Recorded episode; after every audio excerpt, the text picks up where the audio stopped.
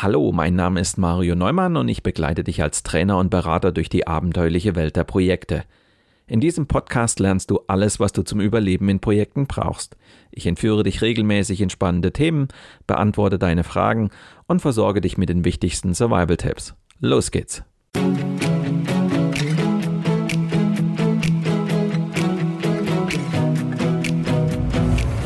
Du hörst den Podcast Projekt Safari nach dem gleichnamigen Buch von Mario Neumann. In diesem Podcast betrittst du gemeinsam mit dem Autor die abenteuerliche Welt der Projekte. Erlebe Projektmanagement von seiner spannenden Seite und gehe mit Mario Neumann auf die Suche nach Antworten für deine eigenen Projekte. Hallo liebe Projektabenteurer. Im Interview der Woche habe ich heute mit Olaf Hinz erneut ein Nordlicht zu Gast. Seit fast 20 Jahren lotst er Führungskräfte, Projektleiter und Organisationen im Wandel durch unbekannte Gewässer. Wie sieht eigentlich das Projektmanagement 2025 aus? Olaf Hinz hat zusammen mit Heiko Bartlock ein Buch geschrieben, in dem sie dazu einladen, Projektmanagement neu zu denken. Aus dem Bewusstsein heraus, was gutes und richtiges Projektmanagement in der alten Welt bedeutet hat, und was es in der neuen Welt bedeuten könnte. Ich möchte mit Olaf Hinz im Interview der Woche darüber sprechen, wie sich die Projektmanagement-Disziplin gerade weiterentwickelt. Du bist gespannt darauf, wie Projektmanagement 2025 funktionieren kann? Dann lehn dich zurück und lass dich inspirieren von der 113. Folge meines Projekt Safari Podcasts.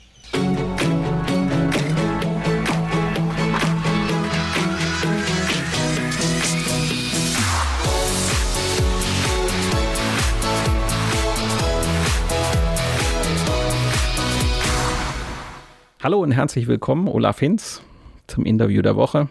Ich grüße dich. Hallo Mario.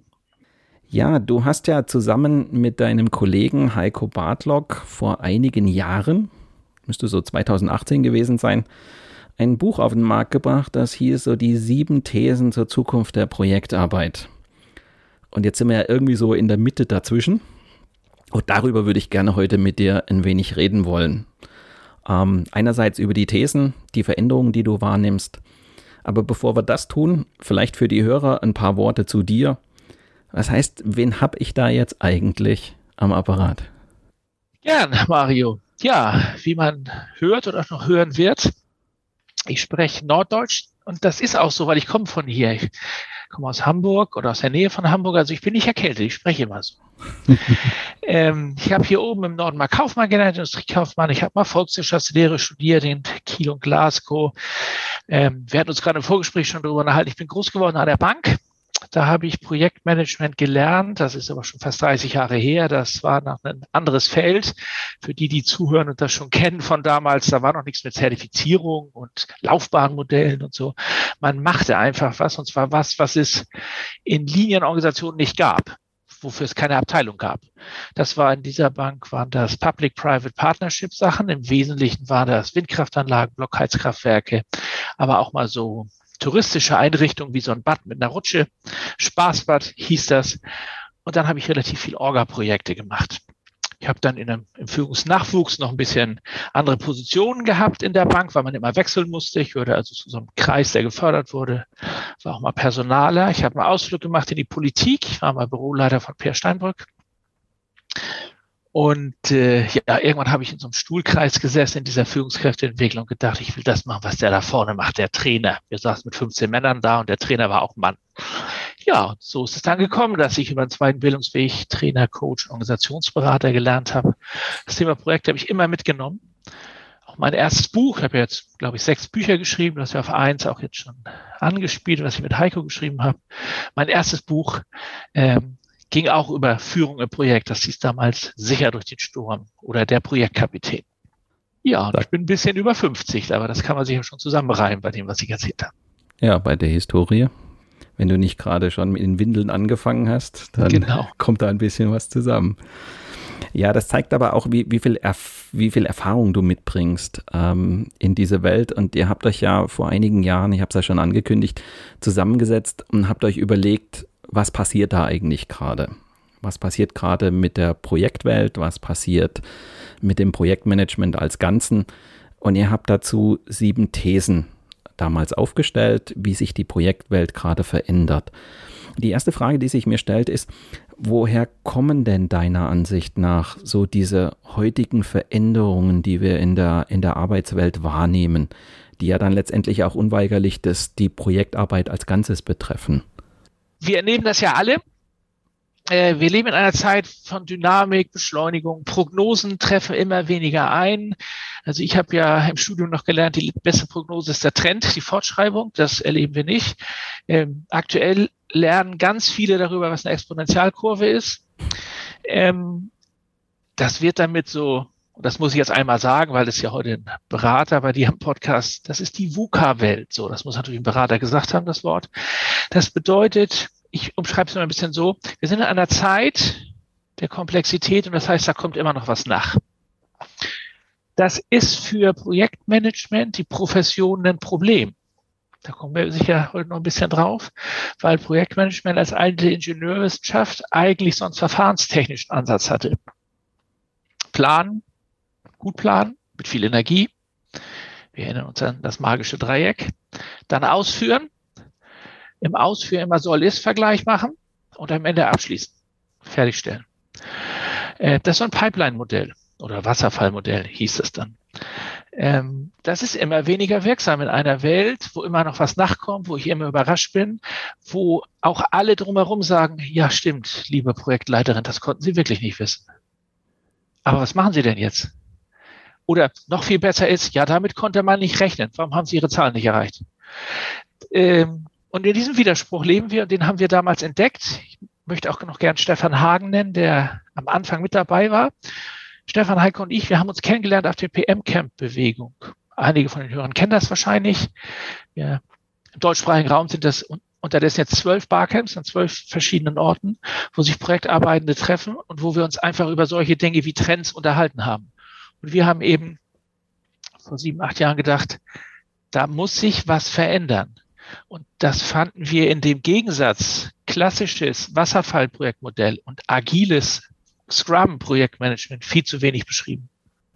Beschreibt ja eigentlich nur die zwei Extreme, wenn man so das Ganze sieht.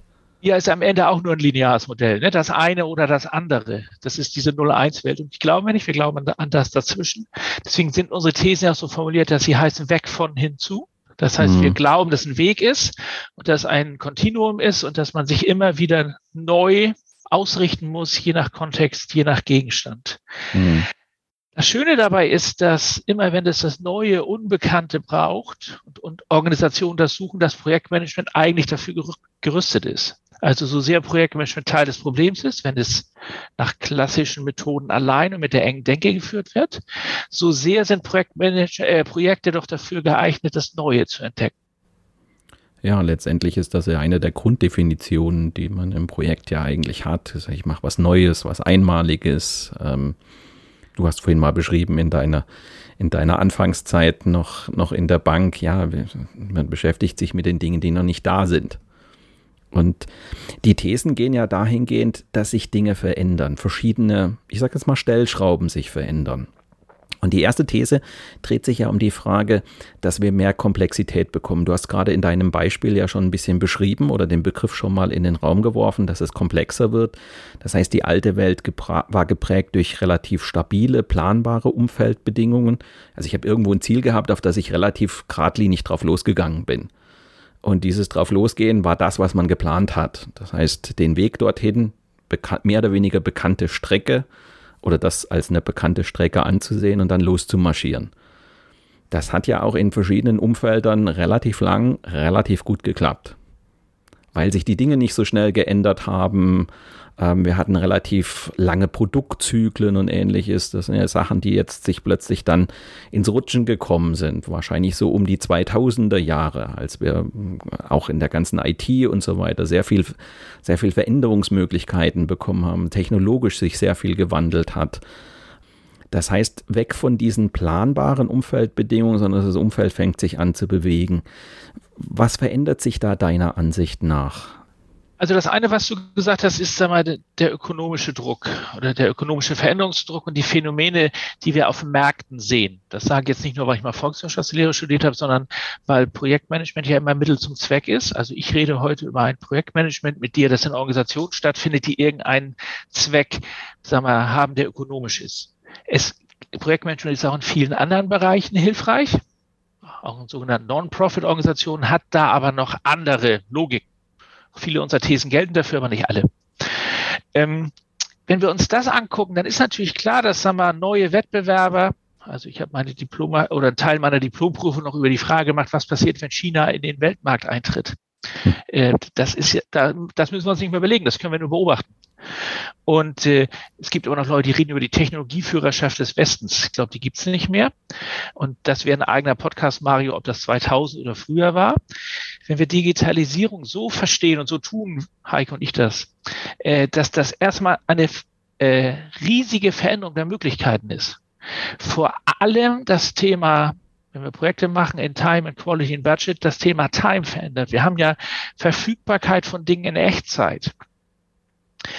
Das merken wir ja, wenn die Dinge nicht digitalisiert sind, wenn wir sie noch physisch haben müssen. Das ist ja gerade ganz viele Firmen, die in ihren Lieferketten im Moment Probleme haben und auf Dinge warten, die nicht ankommen. Oder auch die physischen Dinge, die wir für Digitalisierung brauchen. Aber wenn es dann in der digitalen Welt ist, ist es schnell verfügbar und damit auch für alle verfügbar. Also auch dieses Thema, wo Projektmanagement traditionell viel eingesetzt wird, in Entwicklung von Produkt und Einführung von Produkt und Reifung von Produkt, sag mal, kann man lange an einem Projekt, das ein Produkt als Ziel hat, arbeiten und auf der Strecke feststellen, das gibt's schon. Gestern hat das einer veröffentlicht und das heißt, morgen ist gar kein Marktanteil für mich mehr da. Ne? Und das gilt ja nicht nur im Bereich der Apps, aber da kennen wir das alle. Ne? Die mhm. erste mhm. App, die stabil läuft, nutzen alle und die, die nachkommen, haben es umso schwerer. Um ein Stück da reinzugucken, Mario, kurzen Augenblick auch für die Hörerinnen und Hörer. Ich glaube, es ist extrem wichtig, dass wir in Zukunft im Projektmanagement den Unterschied zwischen kompliziert und komplex verstehen. Und unsere Beobachtung ist, dass das an vielen Orten nicht passiert. Gucken wir uns die eine Seite an. Komplizierte Fragestellungen sind sowas wie die Hausaufgaben, die Projektmanager von jeher lösen können. Dafür, für diese komplizierten Fragestellungen zertifizieren wir übrigens auch und bilden aus. Ne? Das ist so, alle komplizierten Themen sind die Themen, wo wir mit viel Aufwand, hohem Einsatz und guter Ressourcenqualität das Thema knacken können. Wo wir einfach gut, fester und noch fester nachdenken und die Lösung finden. Dafür gibt's klassische Projektmanagement-Methoden wie Sand am Meer. Dafür gibt es gut ausgebildete Menschen, die ich dann in Projektteams sinnvoll kooperieren lasse. Aber heute muss mehr dazu kommen, und es wird auch abgelöst durch komplexe Themen. Und komplexe Themen sind nicht nur dadurch gekennzeichnet, dass was nachkommt, das, was ich ein bisschen gesagt hatte, sondern sie sind eben ungewiss, sie sind teilweise nicht mehr vorhersagbar, sie sind durch Rückkopplung gekennzeichnet. Das heißt, wenn ich etwas tue, passiert von aus A folgt nicht B und vielleicht dann C und dann D1 und dann wieder A und ich kann das gar nicht so richtig beobachten. Chaos spielt da eine Rolle, zumindest sowas wie Nicht-Linearität. Und mhm. äh, Exponentialkurven sehen wir heute sind total schwer. Das kann ich mit dem ganzen alten Repertoire, Methode, IT-Einsatz, Ressource gar nicht mehr knacken. Komplexität kann ich nicht knacken. Ich kann sie nur managen. Und dafür brauche ich Alternativen. Ich muss andere Formen der Entscheidung haben. Und was zu beobachten ist, ist, dass so klassische Projekte, die, wir, die ich immer gerne mit einem Schiff vergleiche, weil ich nenne mich ja auch Lotse. Das klassische Projekt, also in diesem Projektschiff, der Maschinenraum extrem überfüllt ist mit ganz vielen Projektmanagern, die äh, gerne an komplizierten Dingen arbeiten, die ihr ganzes Wissen zur Verfügung stellen, aber wir einen eklatanten Mangel an Talent, Wissen und Führungs-Know-how auf der Brücke haben. Also bildlich gesprochen, alle sind im Maschinenraum und schrauben an irgendwas rum und auf der Brücke ist keiner, der den Kurs hält. Das liegt auch daran, dass wir uns nicht genug dem Thema widmen, ist das hier ein komplexes Projekt? Da muss ich ganz anders arbeiten, als ist das hier ein kompliziertes Projekt?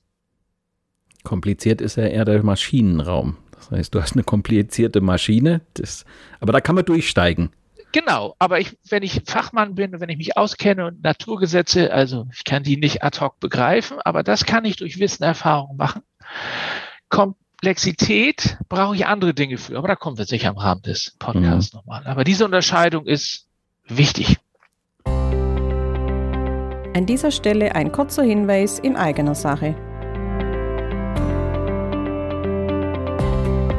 Wenn du mehr über die spannende Welt der Projekte erfahren willst, besuche auch unser Online-Magazin Abenteuer Projekte. Dort findest du zahlreiche Videos, Audio- und Textbeiträge zu schwierigen Situationen, mit denen du als Projektleiter oder Projektleiterin früher oder später konfrontiert sein wirst. Abenteuer Projekte ist dein Survival Guide und wird dir helfen, Projekte auch unter schwierigen Bedingungen erfolgreich zu managen und mit Auftraggebern, Vertragspartnern und Mitarbeitern immer den richtigen Kurs einzuschlagen. Wir freuen uns auf deinen Besuch auf abenteuer-projekte.de.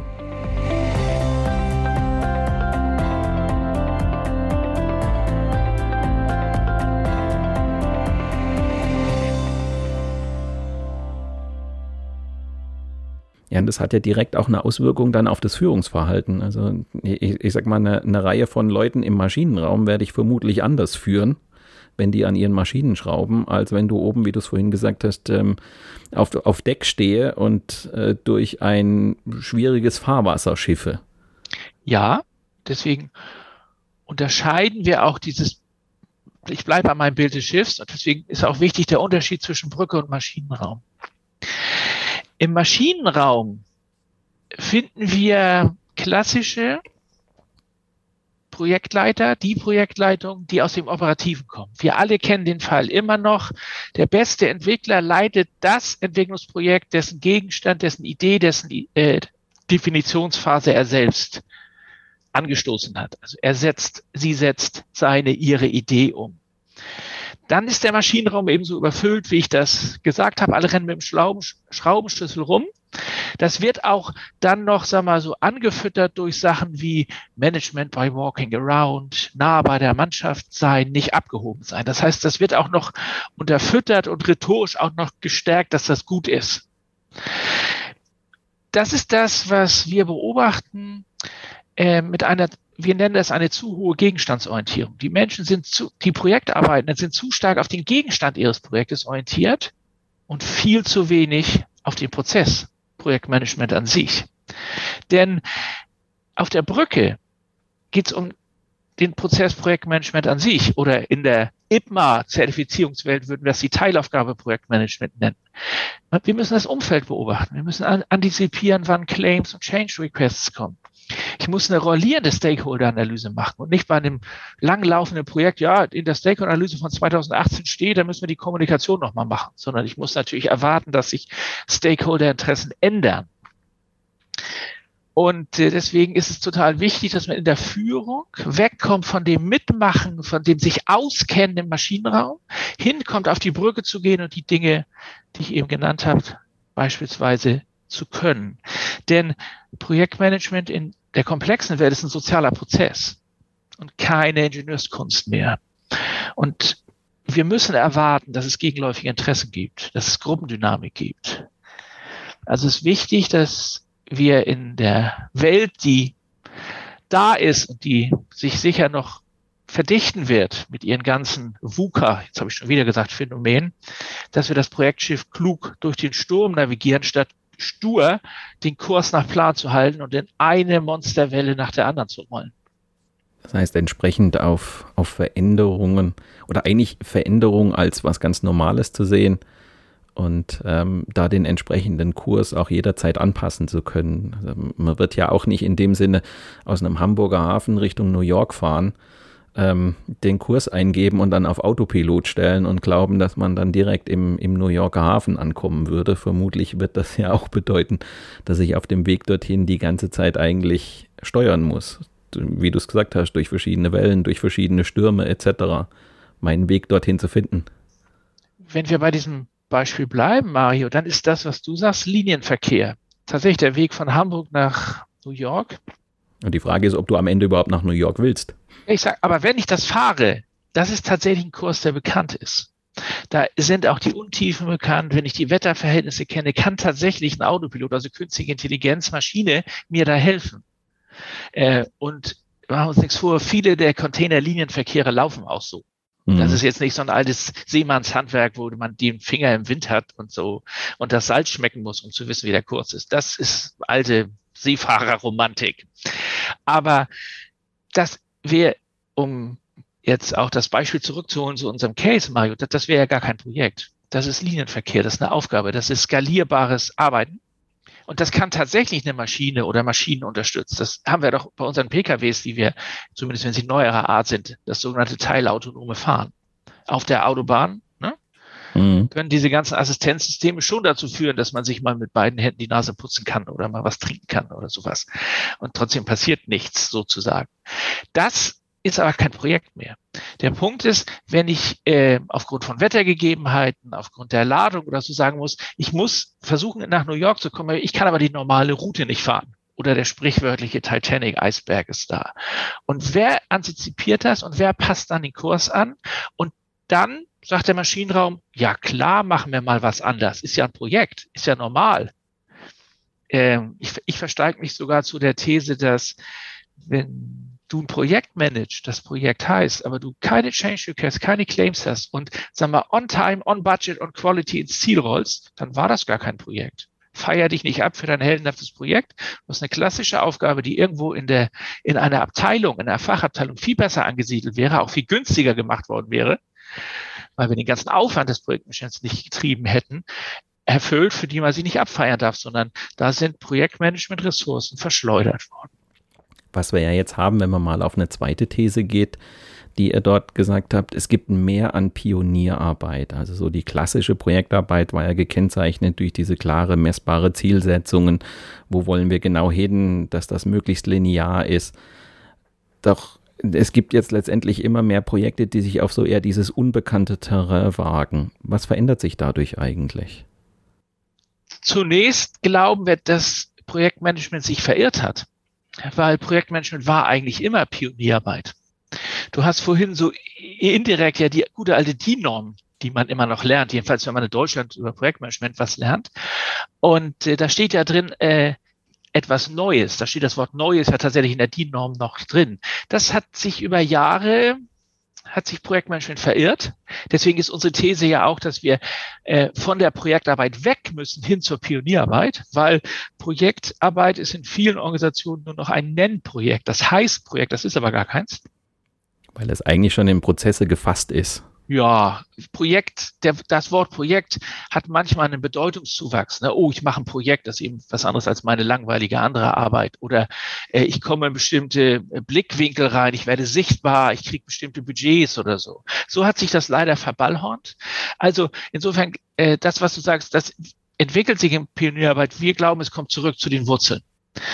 Und äh, das heißt, wir müssen weniger starre Prozesse, wie du das eben gesagt hast, eigentlich voraussehbare Sachen, die man in der Fachabteilung, wo die ganzen Strukturen schon stehen, viel besser macht, als wenn man die einzigartige Projekt nochmal aufbaut und auch, sag mal, so, so eine Art Planwirtschaft. Also insofern, es muss genauso kommen wie vorausgesagt. Wir alle kennen ja diese Meilenstein-Termine, wo dann Mitglieder von Lenkungsausschüssen da sitzen, die keine Ahnung von Projektarbeit haben und, und immer nur in so einem Controlling-Excel-Blick gucken, ne? was ist die Abweichung, ist 0,03, wie erklären Sie das?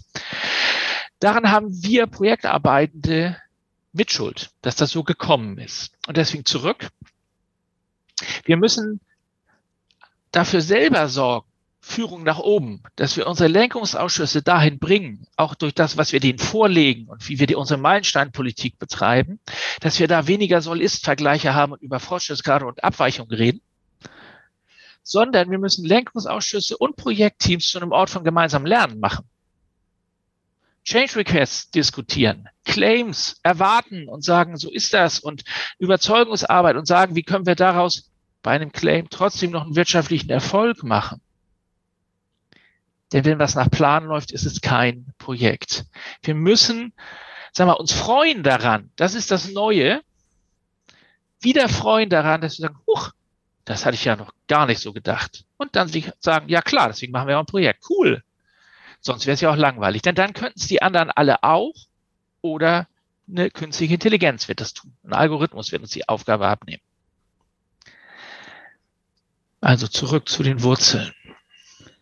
Du hast da jetzt zwei weitere Thesen quasi schon mitgeteasert. Das heißt einmal die Frage danach, ähm, wie, wie sehr das Projektmanagement so in Prozessbeschreibungen, Regelwerke, Formalismen gegangen ist. Und auf der anderen Seite das Thema Führung. Lass uns im ersten Schritt mal das Thema die, die, dieser Formalismen angucken. Das heißt, alle wurden auf klare Regeln, Methoden getrimmt. Wir haben zertifiziert bis zum Abwinken etc. Was passiert da gerade? Also ich meine, da, da gibt es ja viele, die sich so in die Schützengräben zurückgezogen haben und dieses Projektmanagement, ob sie es jetzt nach DIN, nach IPMA oder wem auch immer machen. Aber die, die haben ja so, so, so eine, versuchen ja das ja in, in so klare Regeln zu fassen. Mhm. Wie siehst du das? Ja, ja warum ich glaube, dass klare Regeln uns da in der dynamischen, komplexen, rückgekoppelten, nur, nur teilweise vorhersagbaren Welt die immer schneller mit Disruptionen sich arrangieren muss, nicht mehr notwendig, nicht mehr hilfreich sind, habe ich was dazu gesagt. Und äh, ich fasse das mal unter dem Griff im Griff Planwirtschaft zusammen. Ne? Also smarte Ziele, feste Terminpläne und dann wird gekämpft, was das Zeug hält, damit diese Pläne auch erreicht werden. Das hilft uns nicht weiter. Das ist die alte Ingenieursdenke. Die war früher auch richtig deswegen, ehrlich gesagt, Mario, sehe ich zunächst mit einem ironischen Lachen, aber mit immer größerer Sorge, dass agile Konzepte auf einmal skaliert werden. Less, safe and you name it. Die lassen sich wieder einkassieren, diese Konzepte, diese Ideen von der Skalierungs-, von der äh, Steuerungs- und von der Controlling-Denke der klassischen linearen Planwirtschaftswelt. Ähm, das ist schade, weil dann können Projekte nicht mehr das Neue entdecken. Das heißt, wir müssen weg, immer wieder versuchen, über Standards Projektmanagement, sag mal, der alten Welt zu erklären und begreifbar zu machen, sondern wir müssen hin auf einen Korb, so würden wir das formulieren, auf einen Korb vieler, voller bunter Möglichkeiten, aus dem wir situativ das geeignete auswählen. Und situativ heißt, je nach Gegenstand, je nach Kontext, je nach unserer Umwelt- und Stakeholder-Analyse, holen wir uns dann das Werkzeug heraus, was sinnvoll und wirksam ist. Statt, sag mal, noch in unserem Handbuch noch ein Standard, noch ein Prozess, noch ein Tool anzuführen und sagen, naja, wenn sowas mal kommt, dann musst, dann musst du das machen. Ich mache das, was sinnvoll und wirksam ist. Und nicht das, was in einem Standard steht und mir erlaubt oder verboten ist. Wir müssen, weil Standards werden der Wirklichkeit immer hinterherlaufen. Und in einer Welt, die so schnell sich entwickelt wie unsere in den letzten fünf Jahren, macht das keinen Sinn mehr. Auf der anderen Seite heißt nicht, wir sind jetzt beliebig im Projekt, mach doch, was du willst, sondern es muss ja sinnvoll sein. Deswegen finde ich es gut. Und wir reden heute, wir nehmen den Podcast auf, wo ich heute Abend beim PMI noch einen Vortrag halte, Prinzipien statt Regeln. Also natürlich muss es Prinzipien geben, aber eben keine Regeln mehr. Äh, so Leitplanken, die die Kooperation im Projekt stützen. Denn am Ende muss Projektmanagement doch wieder begreifen, dass der Wurm dem Fisch schmecken muss und nicht dem Angler. Das bedeutet natürlich auch, dass das jetzt auch ein anderes Führungsverständnis für den Projektleiter ist, oder? Ja, ich habe das mit dem Thema Brücke mhm. Maschinenraum schon ein bisschen skizziert, aber es sind natürlich noch andere Dinge. Was da auch wichtig ist, ist das Thema, was ich eben gesagt habe, äh, Gruppendynamik, sozialer Prozess. Projekt, also jedenfalls die, die eine Führungsverantwortung, die auf der Brücke sind, sollten sich neben der Methodik und den Tools auch damit beschäftigen, wie Teams zu managen sind, in denen unterschiedliche Interessen sind und Gruppendynamik ist. Wir erinnern uns, Projektteams sind ja dadurch gekennzeichnet, dass sie nicht so homogen sind wie Teams einer Fachabteilung. Weil sie aus verschiedenen Fachabteilungen, aus verschiedenen Stati kommen. Mit einem Augenzwinkern will ich sagen, wir kennen auch die, die immer in Projekten arbeiten immer die gleichen Personen, ne? Mario, das sind ja die, die in ihren Fachabteilungen, ja, wie soll ich sagen, nicht so gern benötigt werden, ne? Die sind dann immer no. in den Projekten. das heißt, wir haben schon mit einer besonderen Teamlage zu tun. Auf der anderen Seite habe ich auch die sogenannten Drum Resources, ne? die zentralen Ressourcen, die den kritischen Pfad bestimmen, die überall arbeiten, die immer gefragt sind. Also mit diesem Spannungsfeld muss ich in Projekten besonders umgehen. Und das braucht auf der Ebene Verhalten, Gruppendynamik, Ver äh, Konflikte zu lösen im Thema der Interessengegensätze und nicht, wenn sie heiß sind. Ein anderes Repertoire. Und ehrlich gesagt, da weiß ich noch nicht, ob das schon so gut ausgeprägt ist, wie es ausgeprägt sein könnte. Wir haben das beispielsweise in Seminarreihen schon in den, ja, in den, in den 90er Jahren, Ende der 90er Jahre, haben wir das mal situatives Projektmanagement genannt. Das heißt einfach in, ja, das, was du eben nicht in Regeln zu greifen kriegst, die, diese Gruppendynamik, die, diese sich verändernden Stakeholder etc., das muss ja irgendwie zu greifen kriegen.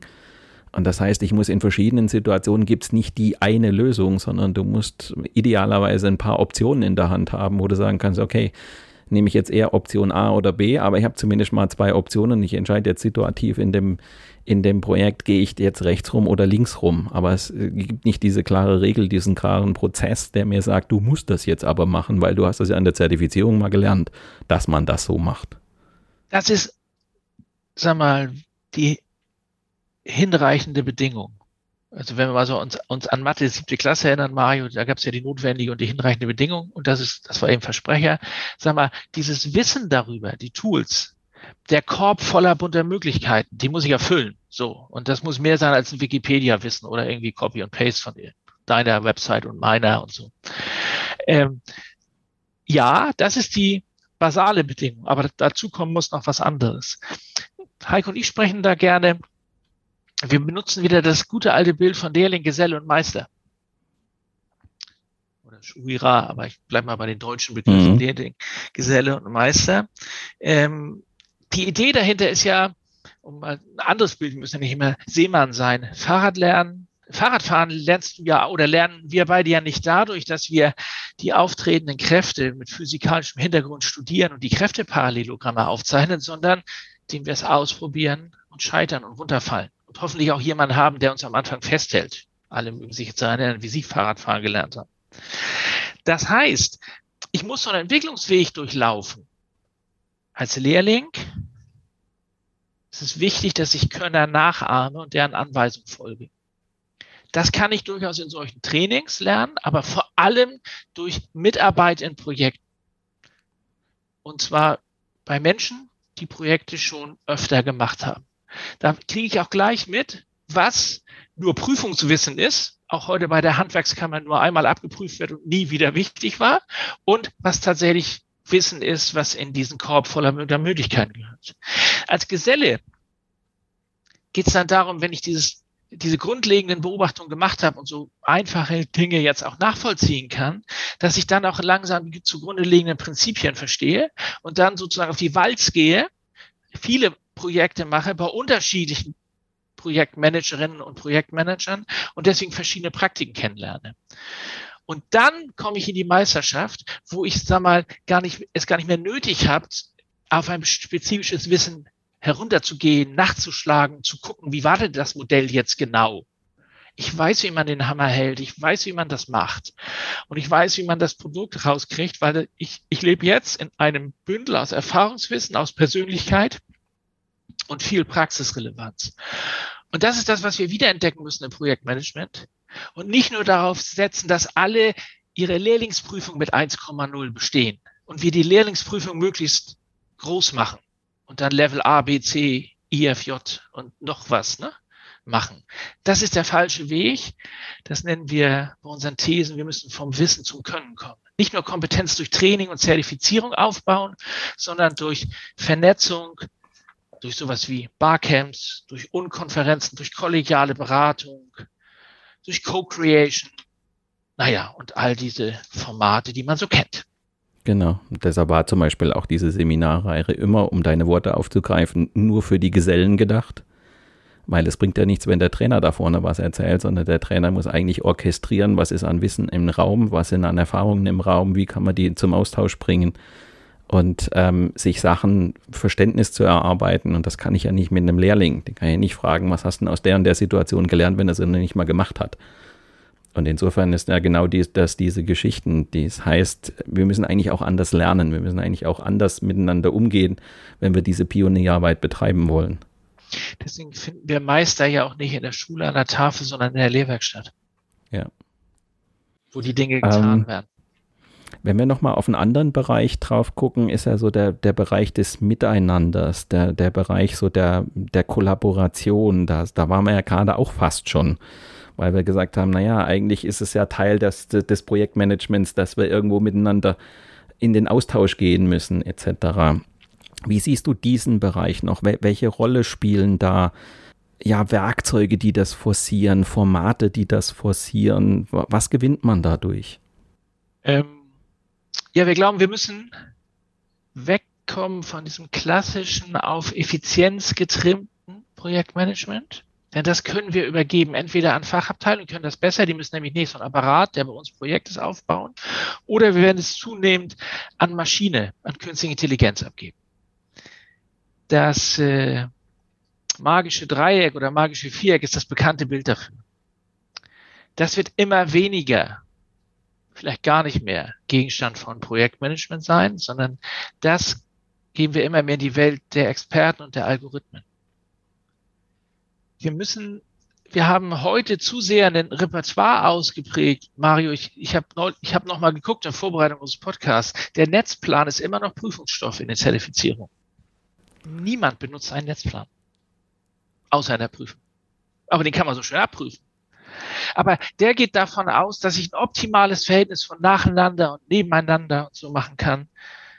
Das hat aber Nebenwirkungen. Wenn wir das so tun, dann bedeutet das, dass wir sowas zum Beispiel haben wie das stille Postproblem. Ne?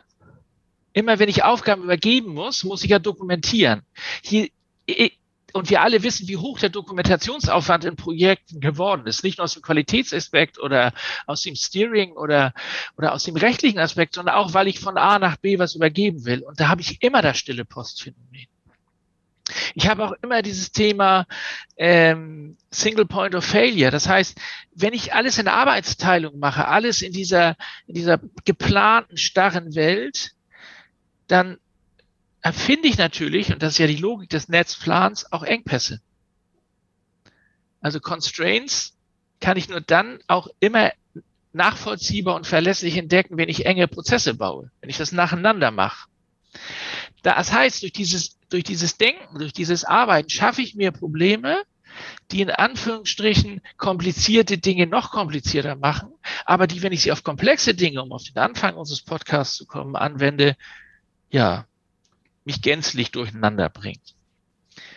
Und deswegen plädiere ich für eine Regel von Gordon Ashby, das kennen die viele vielleicht auch, Ashby's Law, der hat uns erzählt, und das finde ich ganz eingänglich, dass das Lösungssystem eines komplexen Problems genauso groß sein muss, genauso komplex wie das Problem selbst. Und im Moment arbeiten wir Projektmanagement, dass wir vereinfachen, verschlanken, verkürzen, skalieren. Also wir müssen im Gegensatz, wir müssen die Komplexität in Projekten erhöhen. Und das kriegen wir nur, wenn wir mehr miteinander machen und weniger sequenzielles Nebeneinander.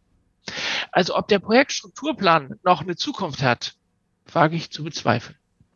Ich glaube, dass Kreisstrukturen, Teamstrukturen eine Zukunft haben. Das Mehr miteinander heißt nicht, Mario, dass wir die Summe der Teammitglieder erhöhen. Damit das nee. gleich, ne? Also das so im Sinne von, oh, mehr Komplexität, mehr Leute, sondern ich muss die Summe der Interaktion im Projekt erhöhen. Also ich muss, ich muss Formate suchen, die, die die Kollaboration letztendlich ermöglichen. Das heißt, das klassische Projektmanagement kommt ja teilweise so daher, dass der Projektleiter, und nehmen wir die Begriffe, die du in den Raum geschmissen hast, der hat da jetzt mal eben seinen Strukturplan gemacht und der hat seinen Netzplan gemacht und hat sich da mal was ausgedacht, wie das Ding ablaufen soll. Das heißt, in seinem Kopf spielt sich das ab. Das heißt, er kriegt auch nur eine Komplexität hin, die er in seinem Kopf hinkriegt. Und, ich plädiere da auch immer Menschen schon. einzeln ab ja, da habe ich natürlich auch keinerlei Kreativität in diesem Prozess drin. Das heißt, wenn ich das jetzt selbst nur in einem kleinen Team auf drei, vier Leute ausschütte, dann gucken sie sich das an, versuchen das nachzuvollziehen, haben aber selber keine Kreativität in diese Geschichte mit reingebracht. Das heißt, es wäre ja schon mal ein erster Schritt, dass ich überhaupt an solche Geschichten wie ich plane etwas, ich strukturiere etwas, ich konzeptioniere etwas. Das, das kann ich eigentlich nicht im stillen Kämmerlein machen. Das kann ich nicht alleine für mich machen, sondern da brauche ich eigentlich diese, diese Intelligenz, die ich dann beispielsweise in einem Projektteam habe. Ja. Das heißt, in diese Kollaboration auch zu gehen. Ja, und, oder, und, und andersrum auch, auch zu erkennen, dass ein, ein Projekt, wenn es streng hierarchisch top-down funktioniert, in seiner Vorgabe und, und in seinem Berichtswesen, dann letztlich nur so intelligent ist wie die Spitze, also wie die Projektleitung, die ja dann aus ein, zwei oder drei Personen besteht. Das erlebe ich übrigens häufig, dass in Projektstrukturplänen, die top-down organisiert sind, jetzt mehr Projektleitungsstaff reingetan wird, ein technisch, ein kaufmännisch und so weiter, die dann auch nur in ihren Silos leben. Das, was ich meine, ist sowas, und das haben wir im Buch auch ausführlich ausgerollt, Projektmärkte. Das heißt, wir treffen uns mit unterschiedlichen Projekten und verhandeln über Ressourcen auf einem richtigen Marktplatz und nicht in Hinterzimmern über Hierarchiegeschenke. Natürlich meine ich sowas wie Open Space oder Barcamps. Das ist natürlich das von mir angesprochene PM-Camp, wo diese ganzen Ideen ja initial mal entstanden sind. Ähm, aber auch solche, sag mal, kollaborativen, eher spielerischen Dinge wie Effectuation, Delegation Poker. Also all die Sachen, die Menschen zusammenbringen die an Projektarbeit interessiert sind oder darin involviert sind, aber diese Intelligenz der vielen mobilisiert. Und nochmal, das ist ganz wichtig. Wir müssen die Summe der Interaktion im Projektteam erhöhen, um Ashby's Law zu erfüllen. Nicht mehr Leute. Mhm. Das ist das andere Law, das Base Law. Ne? Adding more projects, uh, adding more people to a project makes the project even longer. Das ist übrigens auch so ein Miss Missverständnis. Ich habe ich arbeite oft mit Unternehmen, Organisationen, wenn die Projekte anfangen, mit einem sogenannten Startup-Workshop indem ich genau diese Kollaborationstools und dieses Miteinander Großgruppenformate mobilisiere. Und dann kommt von Unternehmensseite, die das auch irgendwie sagen, ja, das stimmt und wir müssen das machen und viele Leute, die wollen dann 100 Leute einladen. Dann sage ich mir, nein, darauf kommt es nicht an. Möglichst viele Leute, die möglichst fremd und mit dem Thema überhaupt nichts zu tun haben, sondern wir können auch mit zehn, aber diese zehn bitte zwei Tage. Und kreative Köpfe, die Energie mitbringen. Mit einem Feuerwerk auch, auch an Kollaborationstools, auch unterschiedlichster Art und Weise. Auch aus Liberating Structures. Da ist ja auch eine schöne Sammlung von Dingen, die wir alle schon kennen. Viele Kollaborationstools, die ich nutze, kommen schon aus der Gruppenarbeit. Das ist übrigens der Korb der vollen, dieser bunten Möglichkeiten, den ich meine. Ich muss nicht nur in PM-Büchern suchen. Nee, die interessanten Sachen kommen oft aus, ich sage jetzt mal, benachbarten Disziplinen. Obwohl Projektmanagement und äh, sagen wir, alles, was wir unter Lean und Produktion kennen, sind ja Geschwister. Dann lass uns zum Abschluss der Sendung, ähm, lass uns zum Abschluss der Sendung mal so gucken, welche Survival-Tipps würdest du Projektleitern, die so in diesen, in dieser Übergangsphase, in diesem, in dieser Transformation sich jetzt eigentlich wiederfinden, die vielleicht klassisches Projektmanagement gelernt haben, die plötzlich mit agilen Methoden konfrontiert werden, die so merken, dass sich diese Projektarbeit, dass sich diese Projektwelt doch sehr stark ändert. Welche Survival-Tipps würdest du denen mit auf den Weg geben? Ja, da habe ich mir natürlich Gedanken drüber gemacht, weil du dankenswerterweise das angekündigt hast, dass du mich das fragst. Ähm, ich würde vielleicht so anfangen. Begrüßt Change Requests und Claims. Denn sie zeigen, dass ihr in einem Projekt wirksam arbeitet. Es passiert etwas. Und der zweite Tipp ist im Grunde das Gegenteil. Werdet bitte misstrauisch, wenn alles läuft wie geplant. Dann ist das wahrscheinlich kein Projekt und eigentlich auch woanders zu besseren Kosten in Time, in Budget äh, in Time und in Quality zu erfüllen. Also begrüße Veränderungen im Projekt, namentlich Change, Requests und Claims und werde misstrauisch, wenn alles so läuft wie geplant. Wenn alle im Maschinenraum am Projektgegenstand arbeiten, wer ist denn eigentlich dann auf der Brücke und führt das Projekt? Erweitert bitte euer Repertoire um, aus einem, um einen Korb bunter Möglichkeiten bei euch zu haben, aus dem ihr in unvorhergesehenen Situationen schöpfen könnt und weiter handlungsfähig seid. Fail fast. Und das letzte wäre, Projektmanagement ist immer Mittel zum Zweck. Projektmanagement ist nie ein Wert an sich. Bildet euch das bitte nicht ein. Und deshalb finde ich es klug, wenn ihr die Stellenbeschreibung die Visitenkarte Projektmanager, Projektmanagerin nicht allzu ernst und zu wörtlich nimmt. Olaf, dann sage ich vielen herzlichen Dank für deine Zeit, für deine Sichtweisen und am Ende für deine Tipps. Ähm, für mich und meine Hörer. Vielen herzlichen Dank und dir da oben stets eine Handbreit Wasser unterm Kiel. So sieht's aus. Vielen Dank, Mario. Danke dir. Lasst uns zum Abschluss der Sendung noch einen kurzen Blick auf die nächste Folge werfen. In der geht es um die Fähigkeit, ein Projekt in den Sand zu setzen. Die meisten von uns kennen Projekte, die eigentlich von A bis Z geplant wurden, aber je näher der Abschlusstermin rückt, desto mehr holpert es bei der Umsetzung. Das Projektteam zieht nicht an einem Strang, dem Projektleiter schwimmen die Fälle davon und von allen Seiten gibt es Störfeuer. Am Ende liegen die Nerven blank. Es wird nur ein Bruchteil der ursprünglichen Projektziele realisiert und jeder schiebt die Schuld auf den anderen. Was aber führt dazu, dass Projekte zu lange dauern, teurer werden als geplant und im Vergleich zu den Erwartungen ein eher enttäuschendes Ergebnis liefern? Wenn du gespannt darauf bist, wie man ein Projekt in den Sand setzt, dann höre doch im neuen Jahr wieder rein. Oder abonniere einfach meinen Podcast Projekt Safari bei SoundCloud, Spotify, Google oder Apple Podcasts. Dann bleibst du immer auf dem Laufenden. Mit diesem kleinen Hinweis endet die heutige Episode meines Podcasts Projekt Safari. Danke fürs Zuhören, empfehlt mich weiter und bleibt mir auch im kommenden Jahr treu. Frohe Weihnachten und einen guten Rutsch ins neue Jahr. Euer Mario Neumann.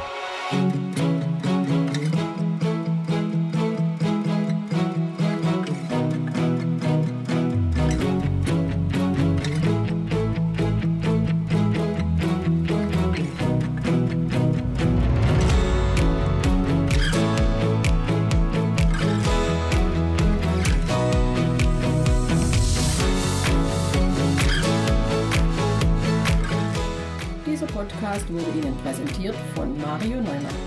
Mario Neumann ist Experte für Projektmanagement. Als Trainer und Coach begleitet er Projektleiter durch alle Phasen ihrer Projekte. Seine Methoden hat er aus der Praxis für die Praxis entwickelt. Effektiv, leicht verständlich und sofort anwendbar.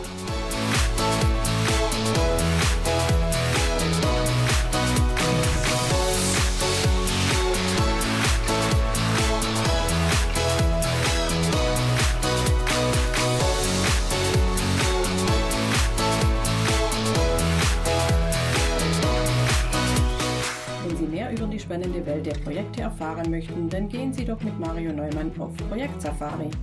Sein gleichnamiges Buch zeigt, wie Sie die abenteuerliche Reise durchs Projekt vorbereiten, Hürden überwinden und nie das Ziel aus dem Blick verlieren. Tipps für den Ernstfall, Erlebnisse erfahrener Projektleiter und theoretische Hintergründe fügen sich zu einem völlig neuartigen Handbuch für Projektmanager. So wird jedes Projekt aufregend und inspirierend wie eine Safari.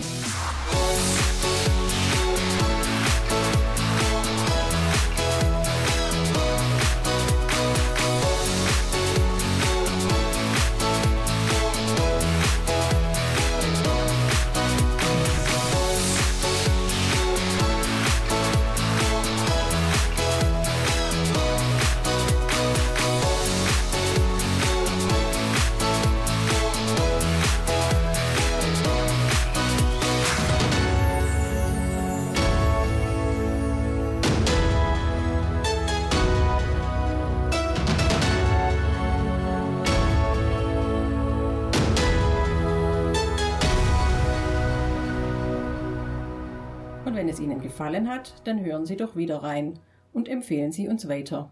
Ihr Team Mario Neumann.